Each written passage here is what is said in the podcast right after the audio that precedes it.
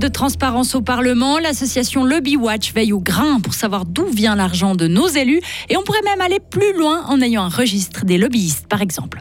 Fans de Trivial Poursuite ou de Petit Bac peuvent se réjouir. Un nouveau jeu débarque dans la broie et le père Foura n'est pas loin puisqu'il s'appelle Fort Broyard.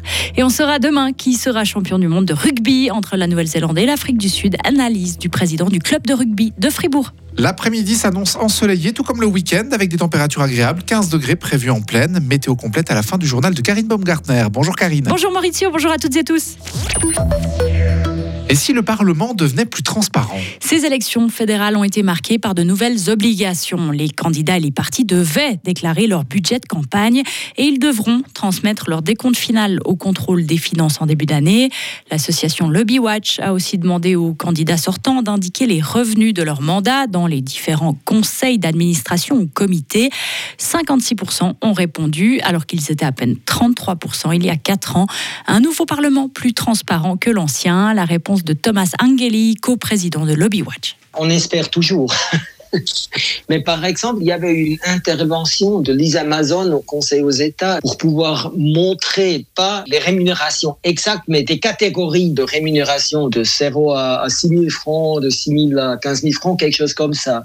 Et là, cette proposition a été acceptée par la Commission. Comme ça, on voit que quelque chose bouge euh, dans ce domaine et on espère que cette proposition va être acceptée au Parlement. Et qu'est-ce qu'on pourrait faire encore de plus alors pour améliorer euh, la situation de la transparence du financement du Parlement lors de la prochaine législature par exemple?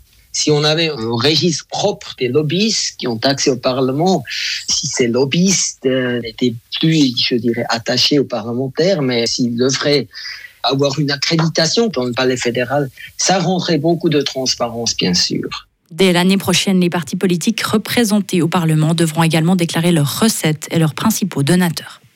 60 fribourgeois pourraient être concernés par la restructuration de la filiale de la Poste, DMC, Direct Mail Company, qui s'occupe de la distribution papier. C'est ce qu'affirme le syndicaliste Diego Frieden, cité dans La Liberté aujourd'hui. En tout, ce serait 400 romans qui pourraient perdre leur emploi. Le géant jaune a annoncé cette semaine la suppression de cette organisation de distribution de DMC pour 2024. En cause, le recul de la publicité papier, une procédure de consultation avec les employés jusqu'au 13 novembre. Mise à l'enquête du centre de stockage interinstitutionnel cantonal à Givisier, le SIC, c'est son nom, permettra d'assurer la sauvegarde de milliers d'archives. Il réunira des ouvrages de la BCU, des archives de l'État, du musée d'histoire naturelle ou encore du musée de Charmey. La construction de ce nouveau centre nécessitera au minimum trois ans de travaux. Une demande de crédit sera faite début 2024. Le budget devrait avoisiner les 45 millions de francs. Du coup, la population fribourgeoise devra voter sur le sujet. Vous adorez tester votre culture générale sur des plateaux de jeu. Celui-là est peut-être fait pour vous. Oui, baptisé avec humour Fort Broyard. Il a été créé par la Jeune Chambre internationale de la Broye et se compose de 400 questions sur des thèmes très différents géographie, histoire ou tradition, tous en lien avec la Broye. Des questions que le comité de la Jeune Chambre a élaborées grâce à l'aide de personnalités politiques, de responsables d'office du tourisme, d'entrepreneurs ou de journalistes.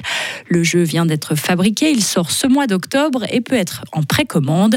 Les commandes affluent déjà, selon Mathieu Desprats, responsable de la commission jeux de la Jeune Chambre internationale de la Broye. On a mis en avant auprès des communes le fait que ça pourrait être un joli jeu pour euh, les nouveaux habitants. Chaque année, on sait que dans les communes, il y, a, une soirée qui est dédiée aux nouveaux habitants. Et généralement, il y a un cadeau qui est offert à cette occasion. Donc, on a mis ça en avant. Ça pouvait être une, jolie idée pour, euh, à ce moment-là, l'offrir euh, aux nouveaux venants de notre région.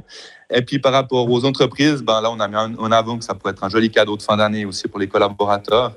Et puis euh, visiblement nos arguments ont pas mal euh, croché. On est assez content des, des préventes actuellement. 600 jeux vendus sur 1000 par euh, un simple courrier. Je pense qu'on a fait assez juste par rapport à la, aux arguments marketing. Ce jeu sera aussi en vente lors du comptoir Broyard ainsi que lors du marché de Noël de Payerne. Dans l'actualité internationale, 57 employés de l'ONU sont morts à Gaza depuis le début de la guerre. Une information confirmée par le patron de l'Agence de l'ONU pour les réfugiés palestiniens lors d'un point presse aujourd'hui à Jérusalem. Il a indiqué que beaucoup plus de gens allaient mourir et que son organisation a un besoin urgent d'aide humanitaire.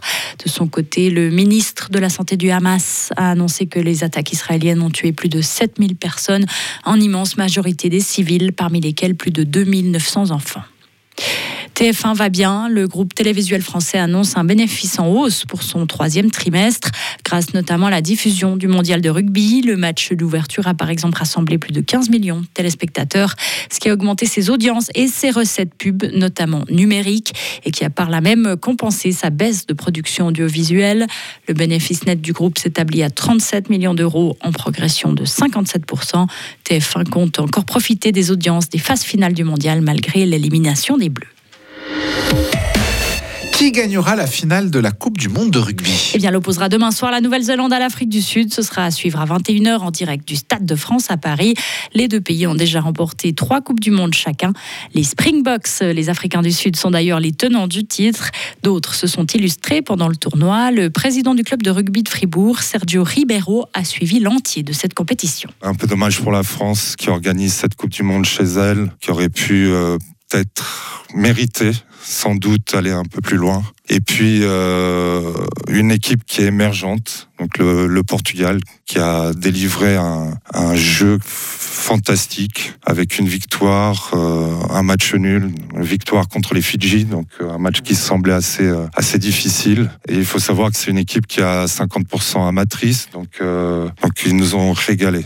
À noter que la Suisse n'a pas participé à la Coupe du Monde de rugby. La finale entre la Nouvelle-Zélande et l'Afrique du Sud se disputera demain à 21h. Fribourg-Gotteron se rend chez le champion de Suisse en titre. Les Dragons ont rendez-vous avec Genève Servette à la patinoire des Vernets ce soir. Ils espèrent réussir là où les autres ont échoué.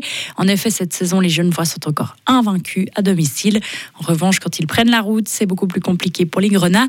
Comme s'ils n'avaient pas encore digéré leur titre de champion, leur entraîneur Yann Cadieux explique pourquoi. Malheureusement, je pense que c'est un peu ça. On parle toujours qu'il y a ce fameux blues du, du champion et on essaye toujours de se convaincre que ça va, ça va toucher les autres ou que ça va pas nous toucher. Et malheureusement, on en a souffert un peu que par moment, on a voulu prendre des, des raccourcis par rapport à ce qu'on a fait l'année passée. Et cette ligue, elle est trop bonne et on le paye cash directement. Le match entre Genève et Gotteron aura lieu ce soir à 19h45 et une rencontre à suivre en direct sur Radio FRT 19h30. Retrouvez toute l'info sur frappe et frappe.ch. On devrait progressivement se diriger vers un après-midi avec plus de soleil avant le retour des nuages et de nouvelles précipitations ce soir. Il fait 15 degrés en pleine. Demain samedi, ce sera bien ensoleillé malgré quelques nuages résiduels, des passages de nuages élevés aussi. Il fera au minimum 9 jusqu'à 15 degrés au maximum. Dimanche, ça devrait être assez ensoleillé avec 15 degrés au thermomètre jusqu'à 18 prévus par Météo Suisse en Valais. Lundi, de belles éclaircies pour commencer avant des précipitations fréquentes et probablement abondantes dans l'après-midi.